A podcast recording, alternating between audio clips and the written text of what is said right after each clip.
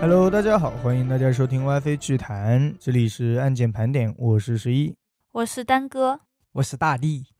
应该能听出来啊，我现在说话是比较冷静的，我就不敢大声说话。啊，有吗？我感觉还好吧。其实这一期案件本来应该是上个礼拜要讲的，嗯，后来因为一些特殊情况，对，对我也没想到，比如某些人身体比较虚，嗓子一下子就啊啊啊，真的是突然说不了 话，其实我觉得这样聊一期应该也可以的 啦。那那还那应该还是挺嗯火的。我觉得助眠效果应该很好。 啊，助眠效果，呃，吓死人了。真有的些人也不喜欢听公鸭 嗓。好，那我今天聊这个案件啊，嗯嗓子啊其实还有点疼啊，稍微压着一点。嗯弗雷德是一个从德国移民到美国的商人，然后他在美国开了一家自己的纺织厂，事业做的是非常成功，所以他也经常会雇佣一些其他从德国移民去美国的那些人啊啊，到他的厂里去工作，也算是帮持一下老乡嘛。对对对，照顾一下同胞。嗯因为生意繁忙，弗雷德每天回家都是比较晚。但是最近一段时间，他经常感觉自己睡到半夜的时候，耳边总会传来一些细碎的、奇怪的声响。 有老鼠，对，他们是这么认为的，但是弗雷德觉得好像是有人在边上走来走去。啊，他一开始以为是妻子起床喝水，但是转头一看，他的妻子多莉正安详地躺在他的身边。所以这不是个案件，是个灵异是吧？那不好说，可能是我标题说错了，一开始。连续这样好几次之后啊，弗雷德就感觉有点害怕了。终于在某一天清晨，他问妻子：“亲爱的，最近家里晚上老是有一些奇怪的声音，你听到了没有嗯，听到了吗？？”多莉那会儿正在照镜子啊，在那边镜子面前化妆，啊，有些奇怪的转头看着丈夫说：“没有啊，我好像什么都没听到。完了，她老公已经遇到不对的事情了。”看着弗雷德紧锁的眉头啊，多莉也是感觉很心疼，双手抚摸着他的脸，温柔地说：“亲爱的，你最近是不是太累了？所以晚上经常睡不好啊，有点幻听之类的。嗯，我怎么感觉他像在反催眠他，还是什么 PUA 他的那种感觉啊？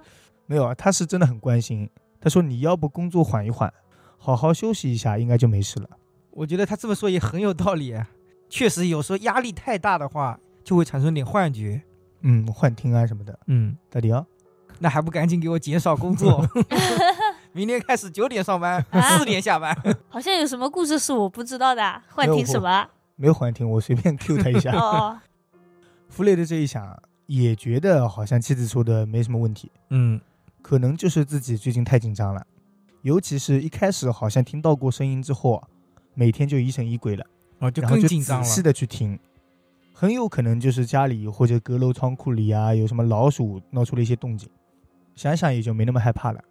啊，接下来几天啊，弗雷德虽然不愿意去多想，啊但偶尔还是会在晚上听到一些奇怪的声音，所以他依然经常失眠。嗯，最终是在多利的建议之下，弗雷德前往医院咨询，然后得到的反馈也差不多。啊那，个医生说：“你每天生意确实太忙了，比较累，嗯，应该是要好好休息一段时间了。”听到医生也是这么说，弗雷德最终也是默认了自己出现幻听这一个事实。之后听到声音也不去多想， 所以这个睡眠质量也是有所恢复。哦，那他都听到声音了，就不考虑别的方面嘛？那啊么他觉得这是幻听，所以我就应该睡。啊哦啊啊！他在 PUA 他自己。对对对， 自己给自己催眠了，嗯，然后果然助眠了。很厉害。但是，一九一八年夏天啊，突然发生了一个事情，让弗雷德非常恐慌。那一天，他正在自己家里的院子里散步啊，啊，突然看到自己家阁楼的窗户上面，好像闪过了一道黑影，哦，这可把他吓得不轻啊！因为阁楼完全是一个杂物间，平常根本不会有人上去，因为那个杂物啦，啊已经是杂到就是基本上生活上是用不到的。哦，最终啊，弗雷德也是没敢上去一探究竟，当天就和多莉讨论，说要不我们还是离开这个房子吧。哦，他终于相信是那种事情。对，因为他看到黑影了呀，这次啊嗯嗯，想着重新买一套干净一点的别墅，和老婆多莉一起挑选之下，在洛杉矶的富人区买了一套新的房子，接着一住就是五年，期间也没有再发生过任何事情。啊、嗯看来富人区的房子确实好一点。呃，干净一些。 嗯新房子的阁楼也有阁楼啊，啊，但是没有传出过之前那种奇怪的声音了，也是作为了储物间。嗯可是就在五年之后的某一个晚上，弗雷德的新房里突然传出了砰砰砰的三声枪响，哦，房间里面就房就是他子里们的面，房子里面。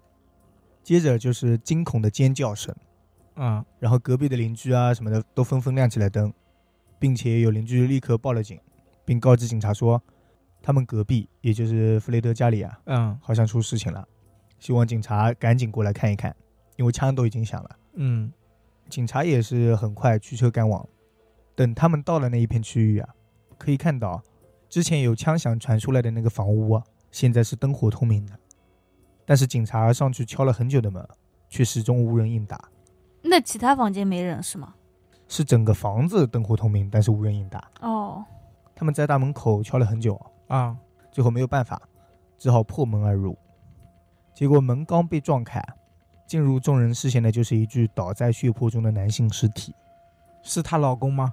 对，就是那个弗雷德嘛，并且房屋里还充斥着火药味，还有浓重的血腥味。嗯，开过枪了嘛？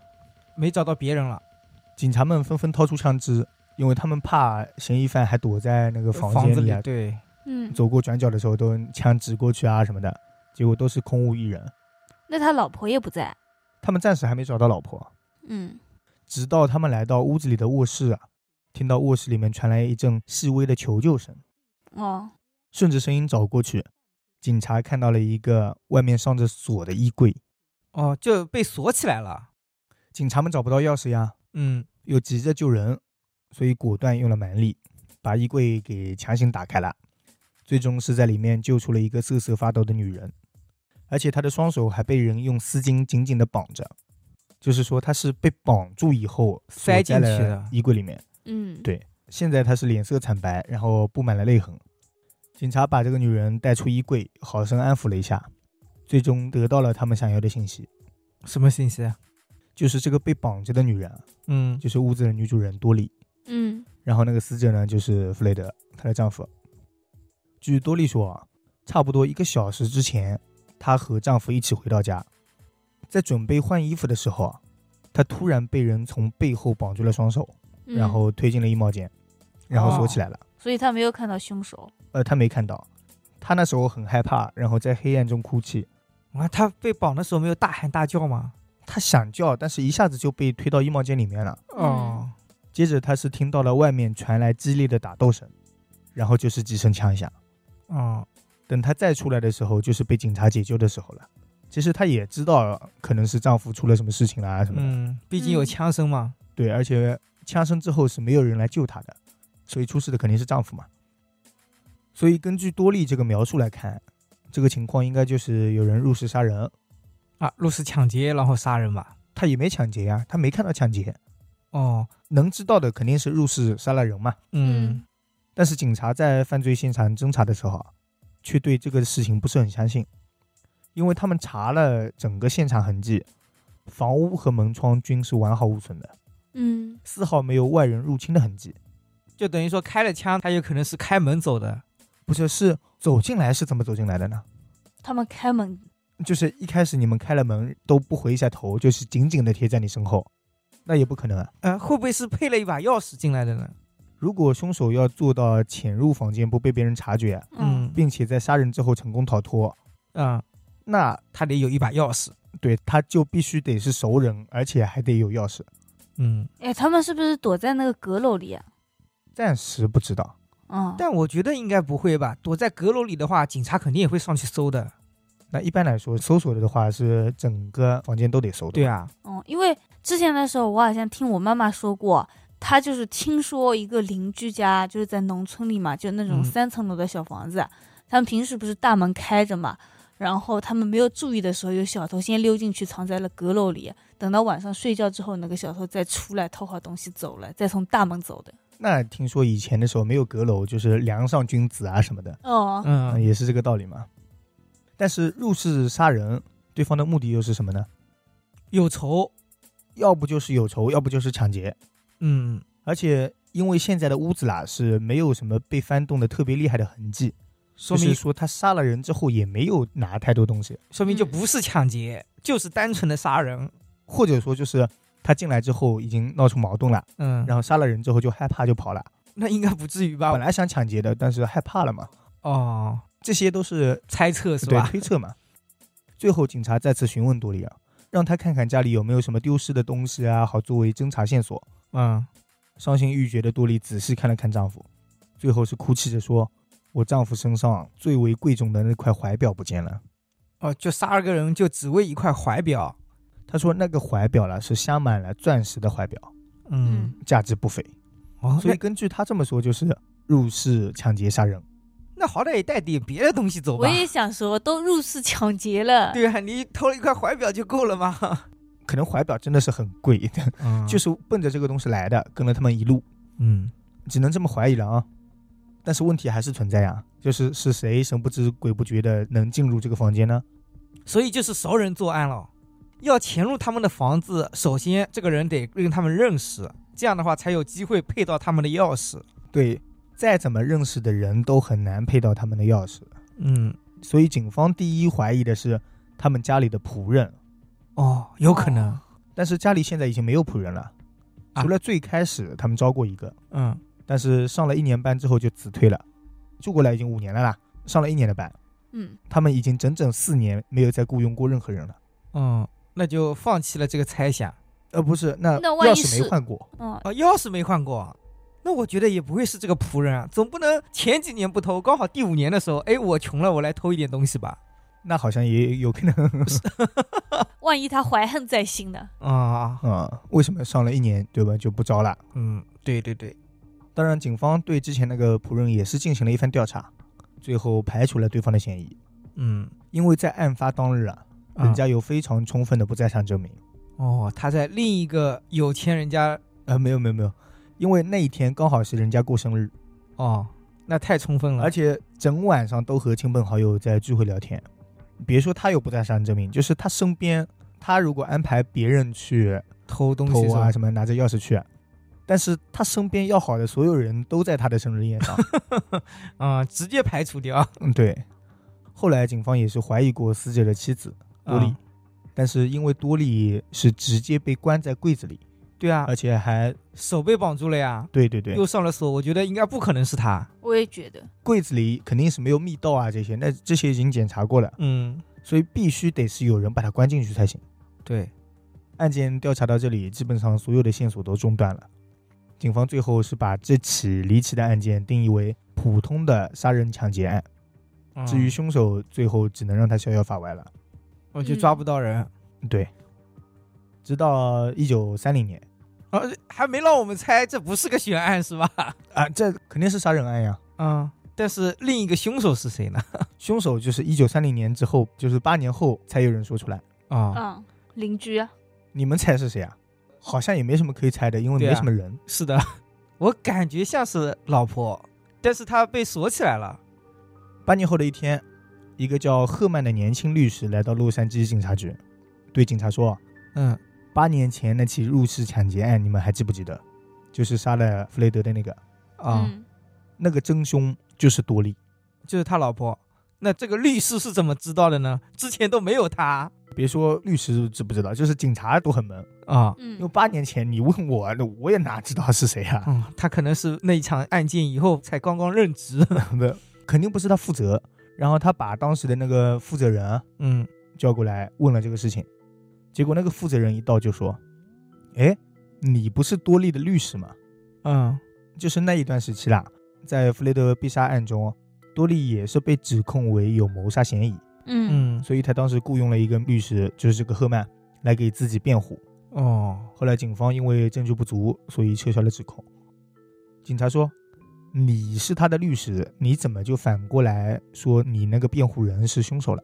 对啊，这个人没有律师的职业道德，被他发现证据了，是你现在找到证据了，然后反叛了是吗？要当好人了就是你本来就是好人啊、呃你本来是被他蒙蔽了。啊？”结果赫曼说了，我一开始就知道，没有，赫曼说出了一个令人震碎三观的事情。嗯就是那年多莉的丈夫去世之后啊，嗯，作为遗孀的多莉不是顺理成章的拿到了很多弗雷德的财产，对啊，遗产嘛。而且因为那段时间啊，多利和赫曼接触的比较多，嗯，所以他们两个孤男寡女啊，啊眉来眼去就勾搭在一起了。哦，还得是有钱啊，富婆就是香。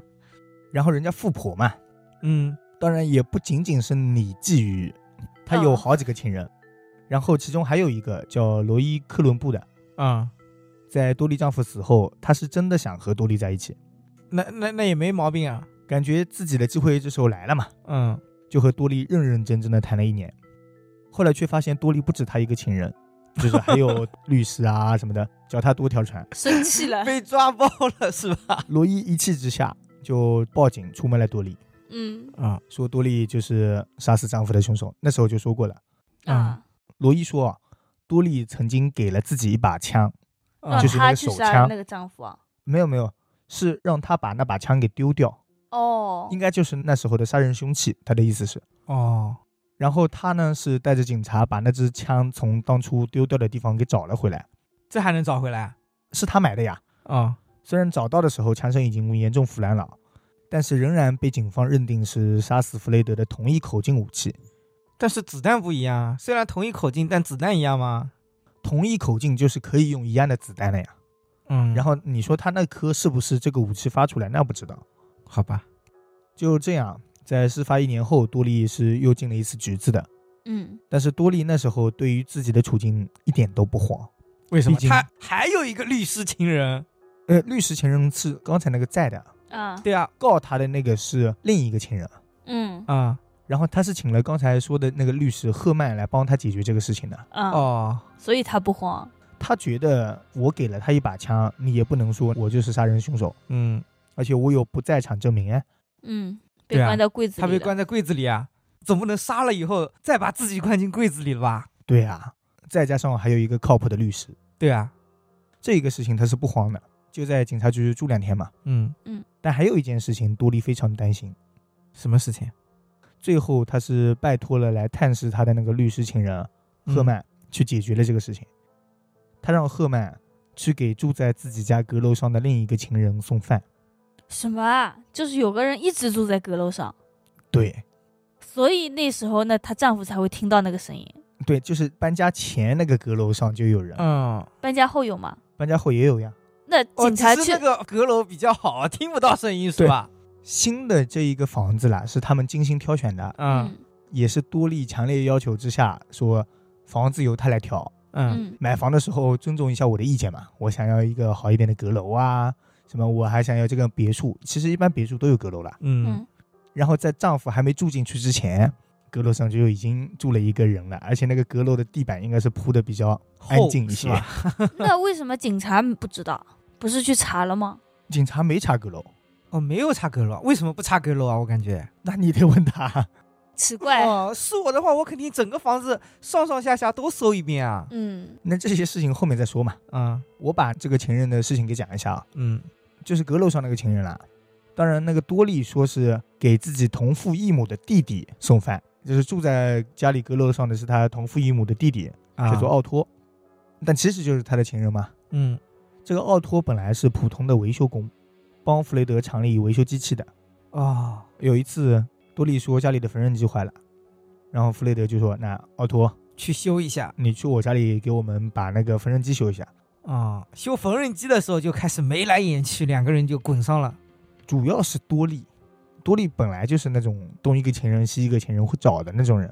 哦，水性杨花，然后多利那时候三十三岁，奥托是十七岁，那他是哦真厉害哦。怪不得呃如狼似虎的年纪遇到了一个十八血气方刚的男对十，什么词啊？如果是读书的话，那就是什么男高中生，呃男高中高生三，差不多这个对年纪，对对，这怪不得能好上啊。而且那时候已经是富婆了嘛。其实嗯嗯多利也是漂亮，再说多利是凭颜值上位的，啊，她也是德国人，嗯然后来美国，然后她是去弗雷德的厂里上班，帮忙啊什么的叫过来的时候，然后好上的。嗯，那确实应该是长得漂亮。对，但是他们两个人走到一起之后啊，很快就被丈夫给发现了。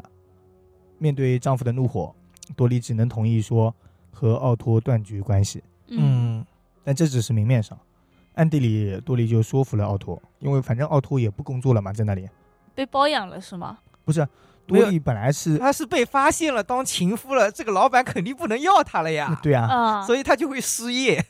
所以多利这时候就说服奥托，嗯，反正你也没工作，对，你就住我们家阁楼上来，哦，给我靠也！不要钱。直接包养情人，我操我！我觉得这条件太艰苦了。要是我，我宁愿出去工作，然后自己找个舒服一点睡的地方。包吃住，首先，那然后又怎么另外样？就是白天的时候嗯你就能下来了。但但丈夫一去上班，他就可以下来。但是只能下来，他又不能出去，啊出去的话会被邻居看到啊。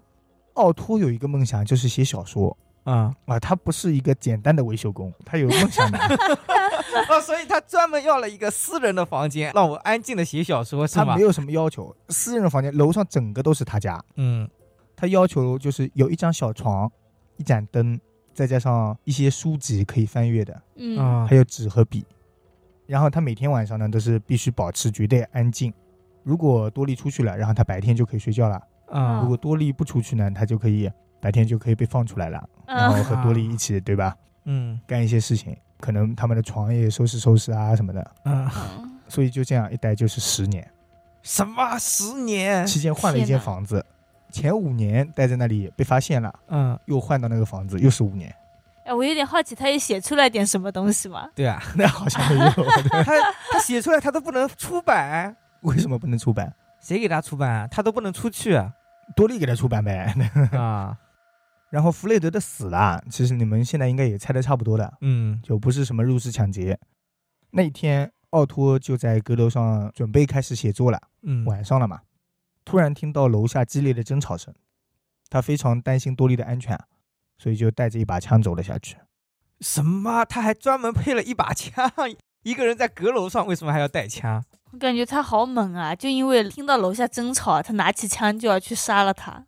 其实平常多利和弗雷德之间也有一些摩擦啊、争吵啊，啊，老夫老妻也很正常嘛。嗯，但是那一天吵的是太激烈了，就感觉好像要动手了啊，是不什么的？是在外面找情人又被发现了？那也很有可能。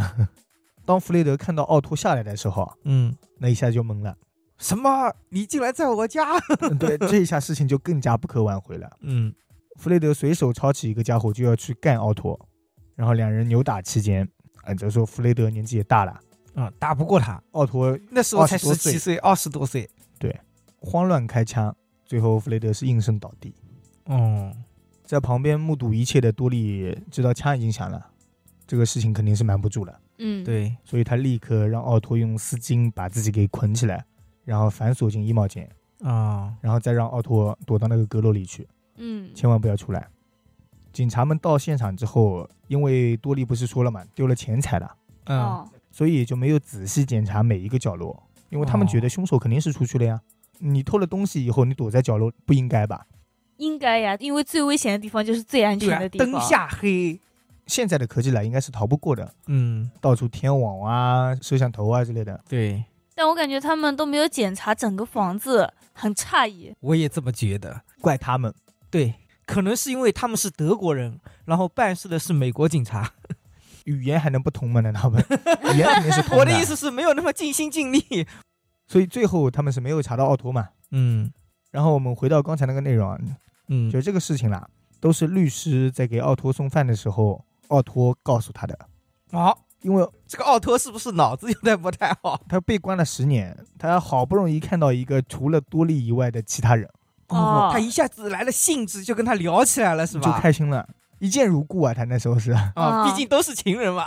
没有，他那时候不知道，他说哎终于有人给我来送饭了。啊那你跟多利关系一定很好吧？嗯啊、哎，我跟他的关系贼好，每天在一起的，对不对？啊，所以朋友的朋友，就是敌好人朋 友，什么玩意儿？律师那时候是没有说出来我是情人啊，什么怎么可能这么说嘛？嗯，嗯对，两人是边聊边吃饭，嗯律师在那边随便一套话，奥托就把自己所有的哦和多利发生的事情都给律师说了。嗯他就嗯直接先入为主，哦，自己人没关系。对，律师赫曼听完之后也没有太大的反应，嗯然后扭头就把奥托给拉了出去，之后就赶走了。嗯而且很快律师就把多利给保释了出来，因为之前证据不足嘛。嗯，那我觉得这个情人挺好的，都不介意。啊没有，他不介意你之前的事情，嗯就是把奥托赶走了之后，他就很快住进了多利的豪华房子。 啊 哦原来他打的是这个算盘是吧？ 对，哎，我猜他后面会不会以此来威胁多利？那我不知道，反正七年之后，就是第八年的时候， 嗯赫曼和多利闹得非常不愉快了。嗯，然后他很快搬出了多利的房子，都没有隔夜，就是刚搬出去就去警察局了，嗯啊、这么快，把从奥托那里听来的事情啊什么的，这个男都说的了一遍真是渣男，我也觉得感觉弄不到钱了就直接把他卖了，报复心太重了。可能对七年里他也在威胁啊什么的，嗯对？吧？嗯后来很快多利再次被捕，然后这一次被捕的呢还有奥托，因为啊，奥托其实是杀人犯嘛，对，两人都被指控是谋杀 罪。但我觉得那个女的还好吧，她都没有动手，她最多只是个包什么东西来着？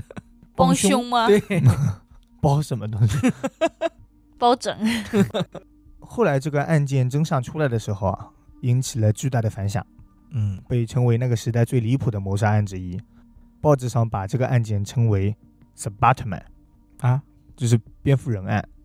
有很多人都在关注这个案件的走向，啊但是在最终审判阶段，奥托为了脱罪，啊，在法庭上说自己是多利的性奴，哦，但是法官不听，他说我：“你是不是性奴我不管，反正你开了枪对啊，了。我也想说这跟性奴有什么关系？”啊他是想说自己多可怜，是被哦利用了 啊什么的。对，因为是性奴，所以他听话。对多对对利说叫对他开枪，所以他开枪了。对，但是还是给他判了过失杀人。嗯但问题来了，在当时在美国啊，他们那里这类罪行的诉讼时效是七年，哦，他已经过了那，年然是后第八年，那年是第八年，诉讼时效刚好过了，那怎么办呢？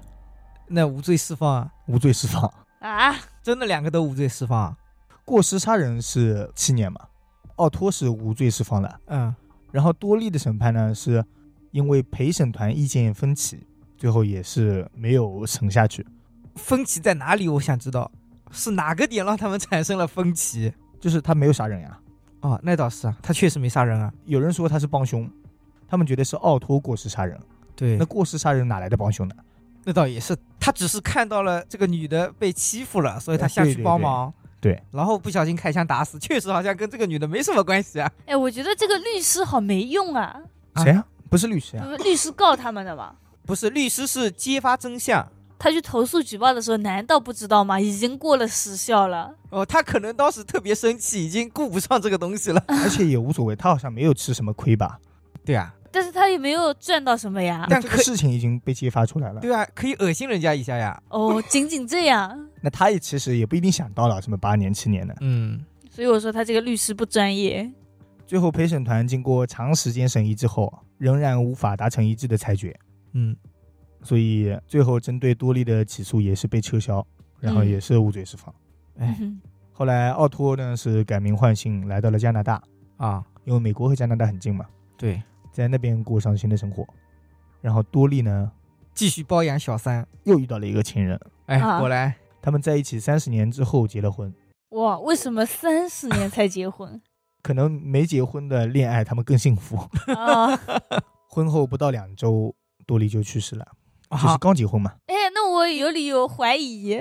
那个人是为了他的钱是吧？对，享年八十 岁，应该是快要病的时候。他说：“哎呀，那咱们俩应该最后也要有一个互相完美的之间有一个结局名分是吧啊，不是嗯他说你都已经陪了我那么久了，都三十年了，那我走了，这个钱就留给你吧。啊哦，对他可能是包养的小情人，嗯，哦，有可能，有可能。走之前你陪了我三十年，我对吧？遗产留给你，嗯，嗯，有道理。还是有那个良心的啊。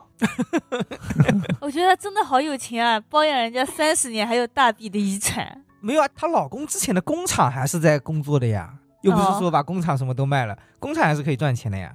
工厂后面赚不赚钱啊什么的，那就不清楚，不知道谁在打理了。”嗯，反正他肯定是有钱的，对别墅啊，以前的老板留下来的那些资产就够用了。啊其是实的，哇塞，那多莉的老公最惨了。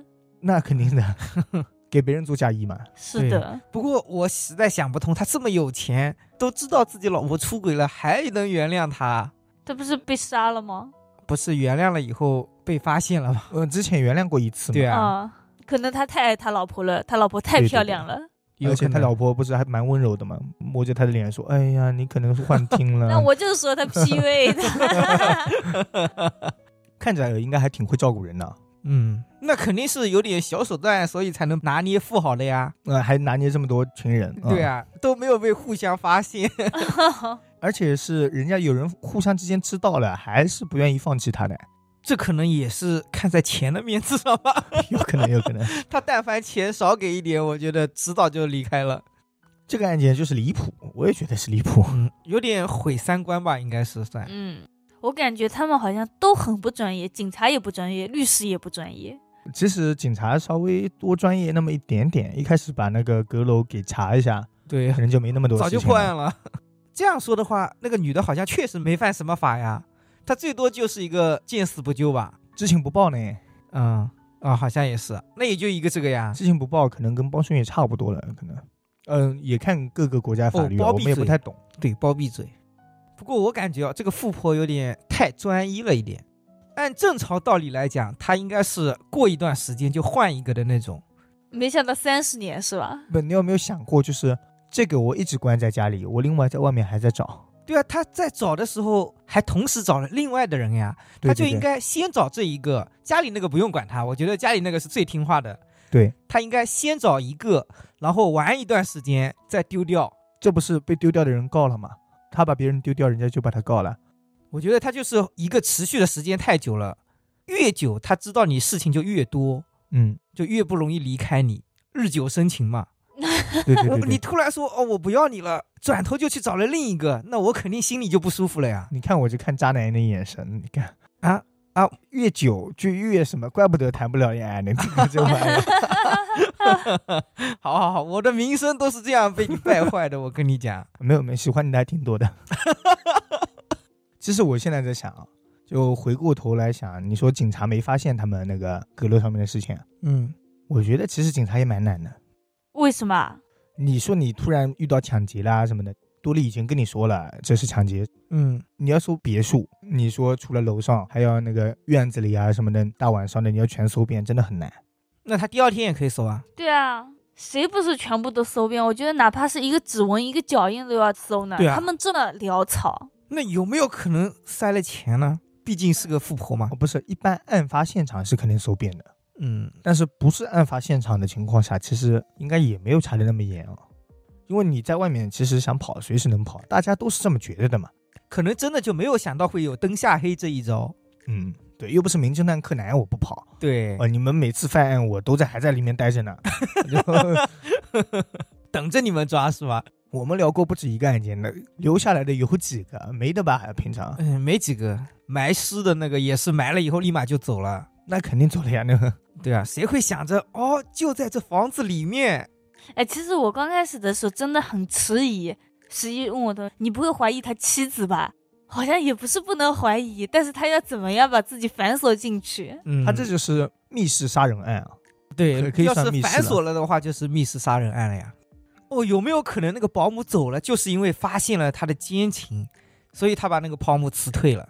哦，赶走了，对，不然的话，你说好好的保姆为什么要让他走呢？而且他在富人区缺这一个保姆吗？我觉得有钱人还是会招保姆的呀。那看他们经济情况的。啊，都富人区买房子了，还需要看经济情况吗？我有钱，我肯定不找保姆，嗯，不一定啊。现在这么说，那得看有钱到什么程度吧。丹哥，你如果一年一百万，你找不着 找，为什么不找？因啊为丹哥就是保姆。什么玩意儿？啊丹哥怎么是保姆？ 我连现在都想叫钟点工的，有时 候哦，你那看看，十一就是你的钟点工啊！这个钟点工不干净，啊打扫的不够干净，没有专业培训过。哎，如果你们在楼下啊看到阁楼上有黑影飘过，你们会怎么觉得？会想到说什么偷情啊这一块的，还是？有小偷，我第一反应那你敢上去看吗？叫我爸爸上去看一 下。 万一爸爸被捅了怎么办？